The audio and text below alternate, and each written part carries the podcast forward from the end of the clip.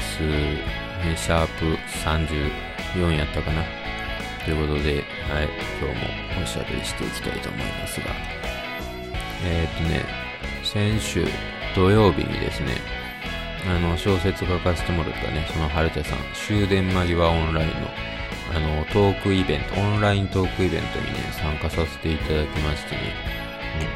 うん、その回、1部と2部に分かれてて、僕1部に、えー、出させてもらって、えー、犬潤さんって方とね、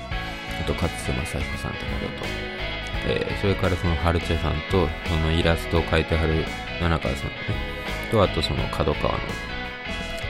と一緒にこう、おしゃべり、トークイベントするっていうのがありましてね、まあ、まあ、皆さんお気づきかと思いますが、ね、僕はそのね、こう、リリースがね、CD リリースがあったけども、まあみんなね、あの、ラジオとか稼働してますが、まあ僕は基本的には、まあラジオの方には、えー、行かないという感じになってましてね。そんな西田がトークイベント行って大丈夫ですかねっていう皆さんやっぱ思ってたと思うんですけども。うん。まあまあ、ギリギリなんとかなったんやないかなと、個人的には思ってるんですけど、まあまあ、あのー犬潤さんもね、勝瀬さんもすごいいい方でね、すごくお話しやすかったんでね、まあ全然肩の力入れんと、まあ、それが良かったのか悪かったのかはちょっと定かではないんですけどもね、うん、やらせていただきましてね、はい。まあ結構皆さんにちょっといろいろ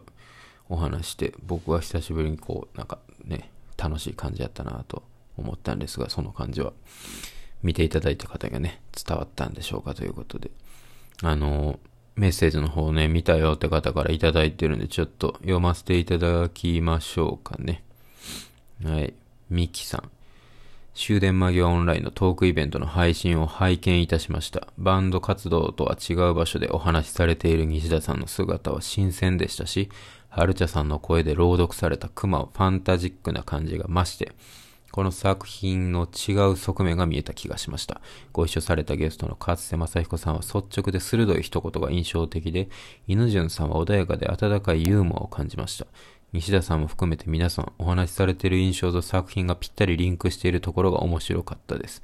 配信後にまた読み返したのですが、勝瀬さんの熊をみんなが受け入れているというコメントを踏まえて読むと、この熊という小説が持つ読者を引き込む力の強さをはじめ、改めて感じました。やや強引とも言える設定を一つのストーリーにまとめ上げた西田さんの発想力と力量を、え、再確認しました。素敵な作品とイベントありがとうございました。うん。ベタ褒めです。ありがとうございます。そう。あの、作品を一部抜粋して、その春茶さんが朗読するっていうね、あの、くだりがあったんですけど、いや、まあ、あの、かつてさんとか犬潤さんの作品はすごくね、その朗読されるにふさわしい感じやったんですけども、世界観とか含めて。ちょっとやっぱ僕のやつってやっぱなんかやっぱ毛色がちょっとちゃうかったというか、なんか、春出さんにその、ね、朗読してもろたんですけど、なんかちょっとしてもらいながら申し訳ないなと。こんなん、こんなん読みたないやろなと思いながらね。はい。ちょっとね、すんませんって気持ちやったんですけども、うん。まあ、危機開会地味猛量みたいなところから読み始めはって、絶対そんなんね、口にせえへんやろなっていう単語やったんでね、はい。それが視聴者にはね、どう映ってたのかというとこなんですけども、うん。そうそう、かつてさんがその、熊を、熊とね、あの、田中が外に出た、ね、飯食いに来いて外出た時に、まあ、電車の中とか。で、パニック、普通はまあ熊がいたらパニックになるというか、そういうのがあると思うんですけど、まあみんな、熊、珍しいけどちょっと受け入れてる、いるって別に普通にいるみたいな感じが、で、みんな受け入れるんやねみたいなのあったんですけど、なんかその感じって、なんか僕はちょっとその、ドラえもん的な感じというか、ドラえもんみたいなもんが普通に街歩きよったらみんな、おいってなると思うんですけど、みんな普通に受け入れるじゃないですか。なんかちょっと僕の中ではそういう感じにちょっと近い感じかなと思いながらちょっと情景を思い描いてみたりしてたんですけども、はい。こんな感じですかね。お次。えー、楽しいだけいただいてます。マリカレさん。こんにちは。終電間際オンラインのトークイベント参加しました。すごい楽しかったです。小説のお話だけをされるのかなと思っていたのですが、デイジール解散のお話、ラクダになりたいお話、サッカー部と野球部の因縁のお話など様々なお話をされていて、あっという間の1時間半でした。夜の本気ダンスのライブ配信などでは他のメンバーと比べ発言回数が少ないこともあり、今回のトークイベント大丈夫かなと勝手に老婆心を出していましたが、蓋を開けてみると、えー、すごくたくさんお話しされてて嬉しかったです。また他の作家さんのお話もすごく面白かったです。バンドを離れた西川君の活躍を見るのはすごく新鮮ですごく嬉しいです。また今後もこういった活動してくれたらなと、えー、願っています。願ってくれていますようですね。ありがとうございます。まあそう。小説の質問とかもまああったんですけど、小説から派生して、まあちょっとお題トークみたいなのもあったんで、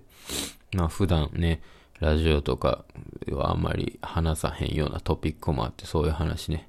まあ学生時代のね、その、僕野球部やったんで、サッカー部に対すとのね、まあちょっとこう因縁の話とかもありましたけども、ね、はい。まあ、詳しくはそれは見てくれた人と僕らのもんなんでね、あれなんですけども、はい。ありがとうございます。次。ピカユキさん、えー、赤いローズ添えてもらってます。シューマギトークライブお疲れ様でした。貴重なお話たくさん聞けて嬉しかったです。ソファーの真ん中にドンと座る大御所感というか、文豪感というのかわかりませんが、落ち着いた佇まいが素晴らしかったです。偉そうに見えたってことですかね。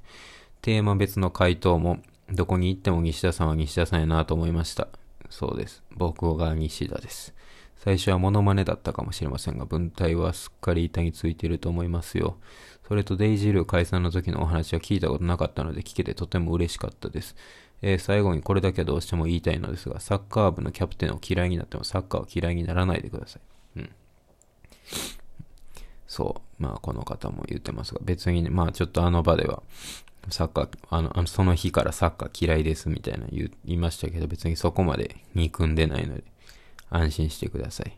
大丈夫です。はい。お次行きましょう。えー、っと、ようこさん。子供ビールつけてもらってます。西田先生。えー、終電間際オンラインのトークイベントお疲れ様でした。可愛らしいスタジオセットが用意されている中、西田先生が登場した瞬間はクスッと笑ってしまいました。何がもろかったんですかね。えー、最初は緊張されているのか、ものすごく伝わりましたが、途中から笑いも取りながら楽しいイベントでした。まさかのラクダになりたいとは思いもよらない答えでした。笑い。私は西風さんの恋愛トークを聞くのが多分今回が初めてで、今までラジオなどでも話されていなかったし、今後も自ら恋愛トークはしてくれないと思うので、こういうトークイベントで聞けてよかったです。笑い。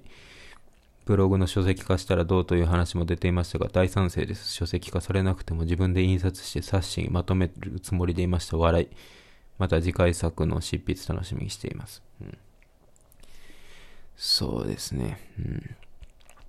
えー、あれを恋愛トークとカテゴリーしていいものかどうか。うん、全然その甘い感じも何もなかったんで、はい。そのサッカー部と野球部の因縁の話につながるんですけどね。はい。そんで、皆さんね、そこにいた方、皆さん思いのほか僕のブログを読んでくれてたみたいでね、恥ずかしいね、話なんですけど、あんなもわざわざ読んでくれてたみたいで。で、中には、この今喋ってるこのラジオトーク聞いてくれてるって角川の人とか持って、こんなもんは聞かんといてくれと。うん、大したことも喋ってへんしね。うん。恥ずかしいな思って、その場を後にした西田だったのでしたということで、はい。まあ、ブログを書籍化するにはですね、はい、その、たくさんのね、その読み手が必要、買ってくれる人が必要なわけで、まだまだ私のぐらいのね、力では書籍化するには程遠いので、僕も尾崎世界観さんぐらいになればね、ね、ブログの一つ書籍化されるのかもしれませんが、はい、精進します。えー、次は、えー、いつかどこかでさん。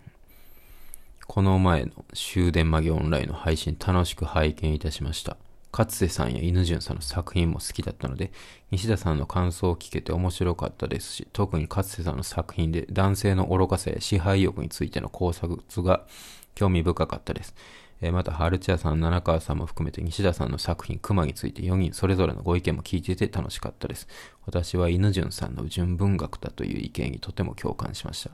西田さんは出演されていかがでしたか？ぜひ感想をお聞かせください。まあ、出演した感想はね、まあ、語った通りなんですが、うん。そう、犬潤さんが、純文学っぽいみたいな感じで言ってくれはったんですけど、なんで僕は、もともとブログがね、その夏目漱石とか内田百軒とかそういうのを、文体を模して書いたとこから始まったんで、みたいな。だからそういう影響がね、結構今回、まあ、処女作なので、色濃く出てたんじゃないかな、みたいなんであって、はい。そんな感じでしたね。まあ皆さん見ていただいた方ありがとうございます。まあ本読んでないっていう人はね、自分、自力で調べてちょっと本買うてまた読んでみてください。はい。んでまあ、CD の感想ね、フィジカルの感想でたくさんいただいてまして、まあミュージックビデオとかもね、あの、この間公開されましたんで、ね、まあその感想とかいただいてるんでね、これでもちょっとさばききるにはね、ちょっと時間足りないんでね、ちょっと週末は高松のライブあるんで、まあ日曜日かそこいらでちょっと、